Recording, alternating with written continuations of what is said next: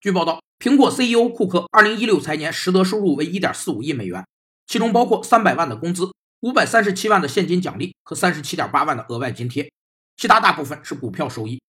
看到这数字，是不是非常的羡慕？那高管为啥要比员工的薪水高呢？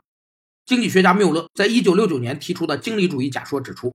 经理的报酬取决于公司规模，因此经理具有很强烈的扩大公司规模的欲望。这种动机使经理通过扩大公司规模来增加收入和提高职业保障程度。经理主义把企业看成是一个由管理者、一般员工、股东、供应商、征税人、债权人组成的联合体，在这个联合体中，各成员的目标是冲突的。企业要生存下去，这些冲突就必须得到协调。所以，经理主义的本质是强调经营者利益最大化，设计出能使经营者利益增加的报酬契约。